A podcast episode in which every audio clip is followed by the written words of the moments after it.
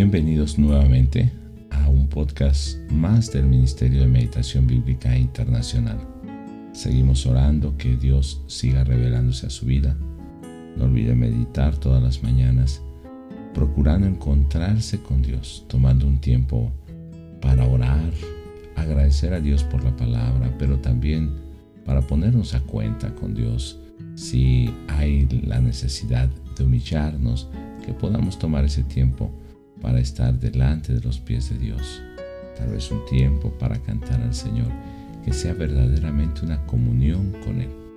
El día de hoy estaré leyendo primeramente Job capítulo 21, versos 1 al 16 en la nueva traducción viviente. Entonces Job habló de nuevo. Escuchen con atención lo que digo. Es una forma de consolarme Ténganme paciencia y déjenme hablar. Después de que haya hablado, podrán seguir burlándose de mí. Mi queja es con Dios, no con la gente. Tengo buenas razones para estar tan impaciente. Mírenme y quédense atónitos. Tápense la boca con la mano, totalmente sorprendidos. Cuando pienso en lo que estoy diciendo, me estremezco y mi cuerpo tiembla. ¿Por qué prosperan los malvados mientras se vuelven viejos y poderosos? Llegan a ver a sus hijos crecidos y establecidos y disfrutan de sus nietos. Sus hogares no corren ningún peligro y Dios no los castiga. Sus toros nunca dejan de procrear. Sus vacas tienen terneros y nunca pierden sus crías. Dejan brincar a sus niños como corderitos. Sus pequeños saltan y bailan, cantan con panderetas y arpas y celebran al sonido de la flauta. Pasan sus días con prosperidad, luego van a la tumba en paz.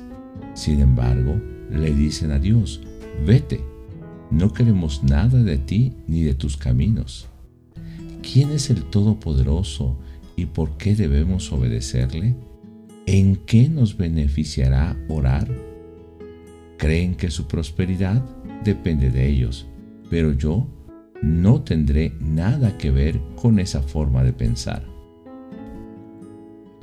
Las palabras de Job son en respuesta a Sofar Namatita, que había hablado en el capítulo 20 que estaba apresurado por hablarle a Job, por darle sus razones, aún eh, estaba sufriendo por querer hablar.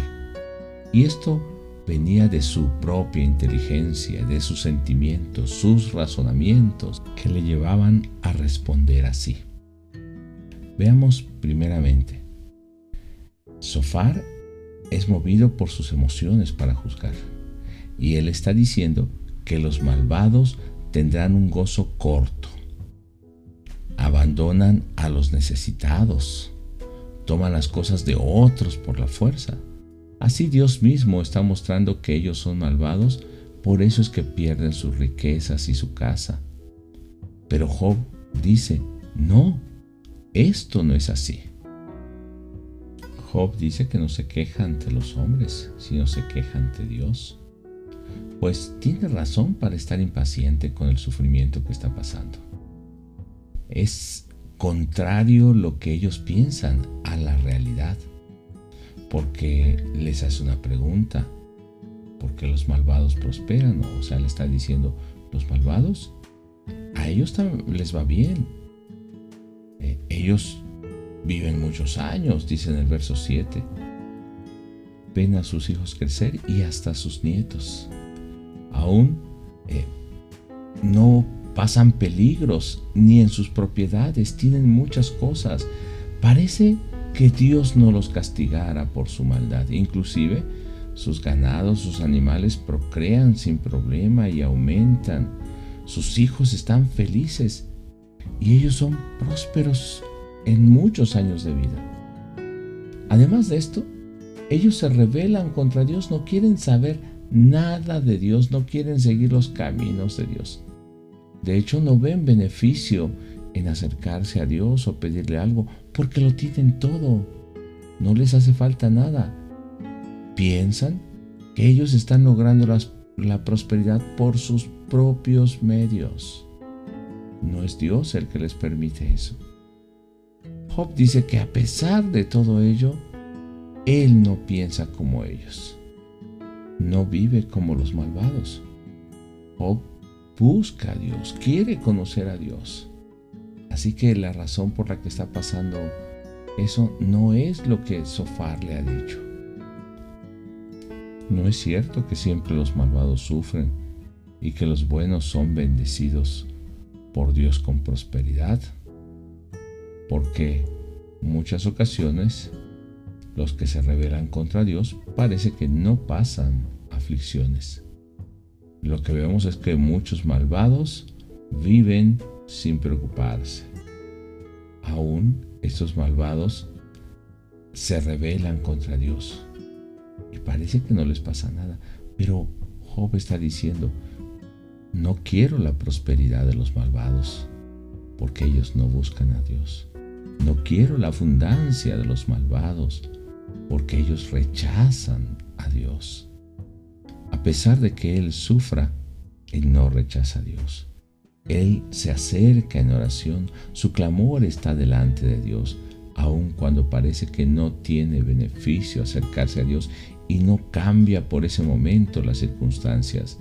Él sigue buscando a Dios y Él no es malvado. Quisiera que pensemos en este día y dejar unas preguntas.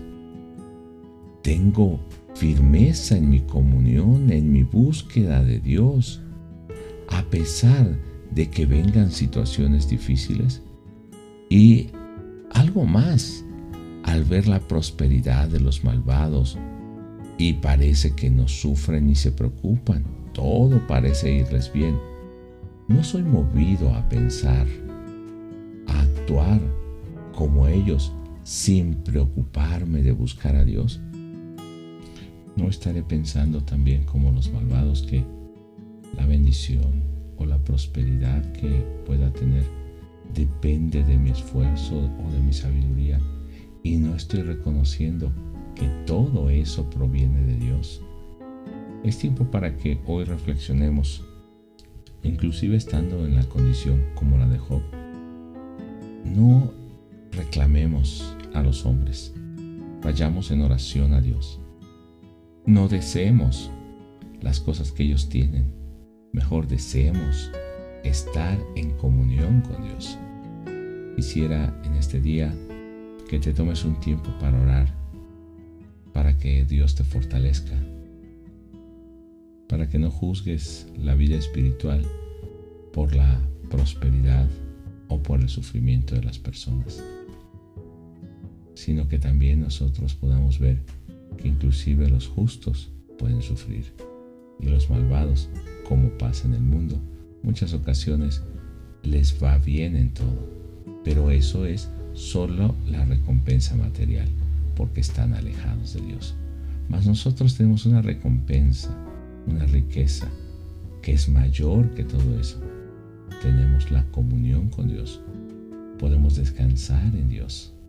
Dios nos oye y Dios nos fortalece cuando pasamos por las pruebas.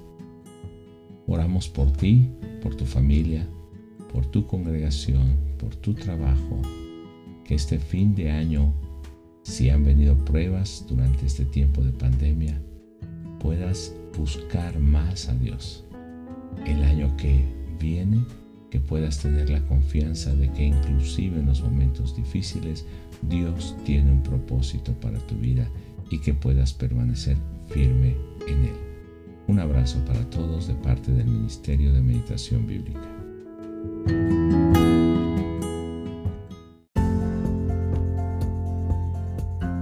Le invitamos a seguirnos en nuestras redes sociales, por YouTube en Meditación Bíblica Internacional, por Facebook en Ministerio de Meditación Bíblica y en nuestra página que es www.meditacionbiblica.com.